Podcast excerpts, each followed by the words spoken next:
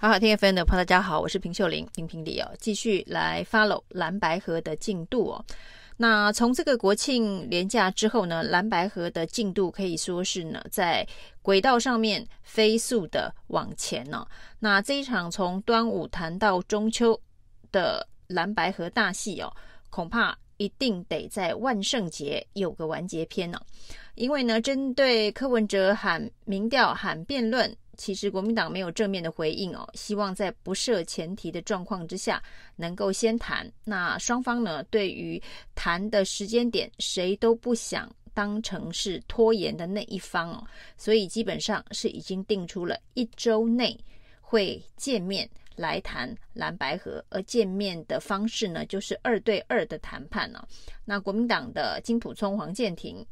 这个民众党的黄珊珊以及周瑜修啊，那双方的主帅指派的谈判代表二对二的谈判，但是目前呢，还是卡在一个关键的问题哦，就是这个协商的过程能不能够全程的公开。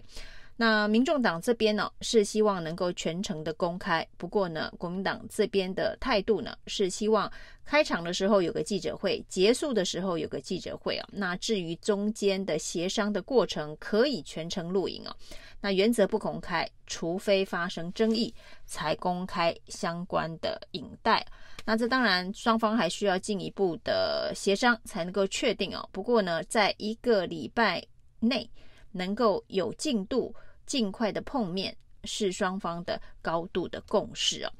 那柯文哲阵营这边呢，黄珊珊在接受访问的时候还特别提出来哦，这个愿赌服输的概念哦，就是一旦比了民调，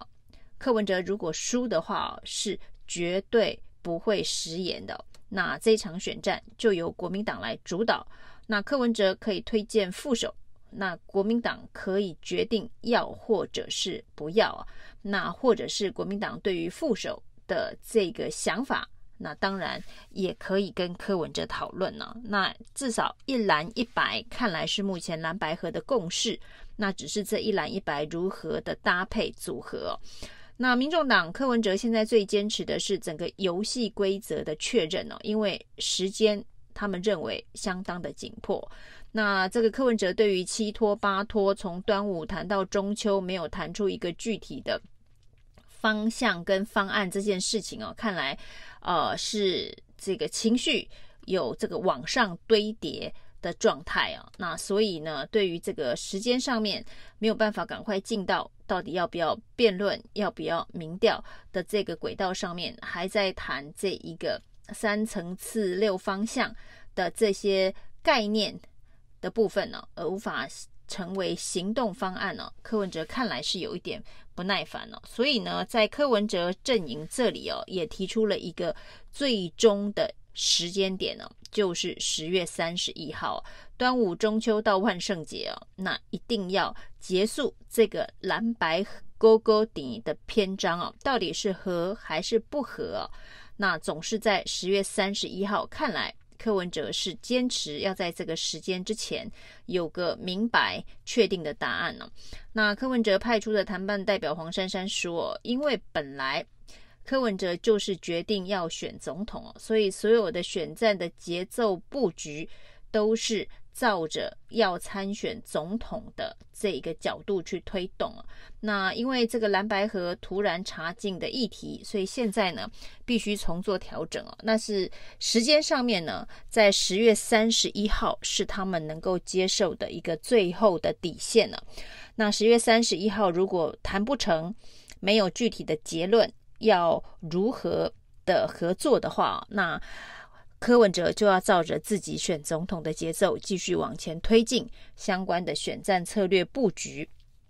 以及战术了。那所以十月三十一号基本上算是呃民众党柯文哲给蓝白河的一个最后期限的通牒。那针对蓝白合现在突然推进的速度相当的快，在一个礼拜之内渴望会碰面。那至于后续会不会进行辩论跟民调，那目前看起来仍然有很多的变数。那国民党这边呢会不会接受？其实一个比较核心关键的问题就是侯友谊的民调，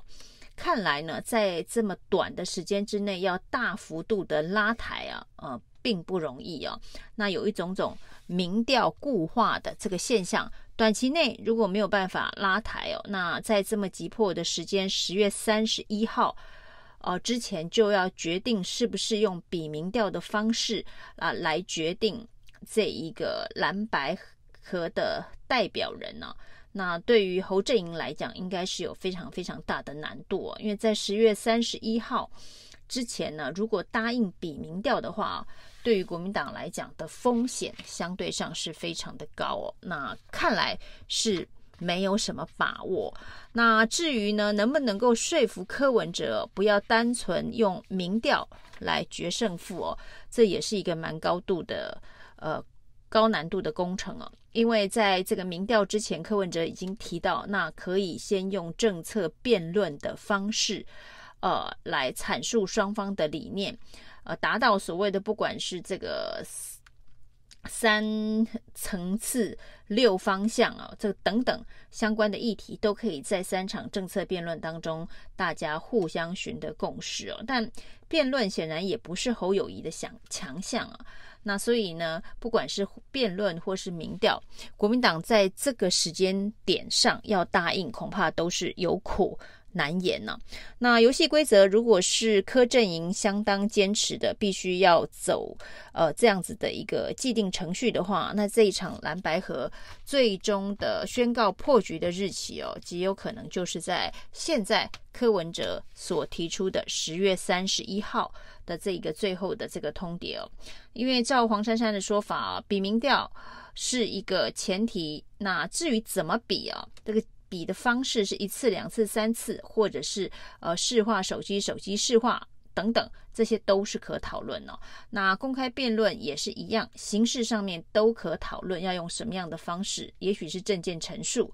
也是一个方式哦。那另外，这个有关于协商的过程，呃，公开的部分哦，这部分也是目前民众党的坚持。那至于公开到什么程度，是完全的直播，还是呢国民党所提的呃这一个共同宣言、共同记者会的形式来公布呃每一次谈判的进度跟结果？那至于呢争议的部分，才把这个会议全程录影录音。公开啊，那这都是可以呃讨论的这个方式啊。那针对蓝白合的这个速度全速的前进的状况，民进党看起来警觉性也提高了。在民进党的中常会当中哦，这一个秘书长许立明特别报告蓝白河的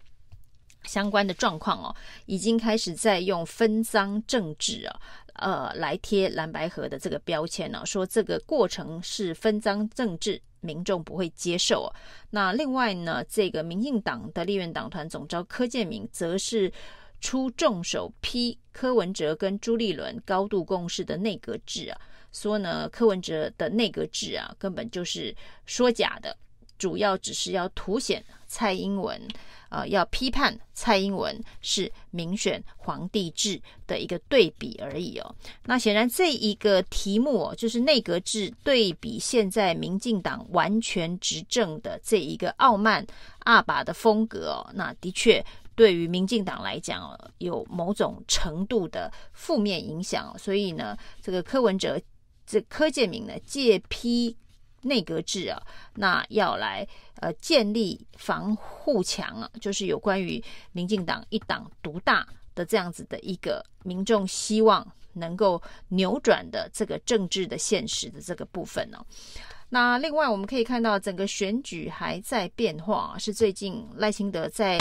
各个造势场合上上面呢、最常提到的话，就是选举的情势还在变化。那所谓的选举情势还在变化，主要当然是指啊蓝白合是不是有可能成型啊？但是的确，时间不站在蓝白这一边呢、柯文哲也给了一个十月三十一号万圣节见真章的这个时间表。那所以呢，在很短的时间之内，如果这个礼拜所谓的幕僚会议都开不成的话，很快的就推进到十月中旬、十月下旬了。三十一号，啊、也只剩下两个礼拜多一点点就到了。那至于民调辩论，看来柯文哲不会退哦。那至于国民党会不会用？呃什么样子的形式去说服柯文哲，呃可以接受的一个游戏规则哦，那这才是沟双方、呃、真正沟通的重点了。那如果还停留在这个理念层次的交换的话，那这一场蓝白和破局的可能性就非常高了。以上是今天评评理，谢谢收听。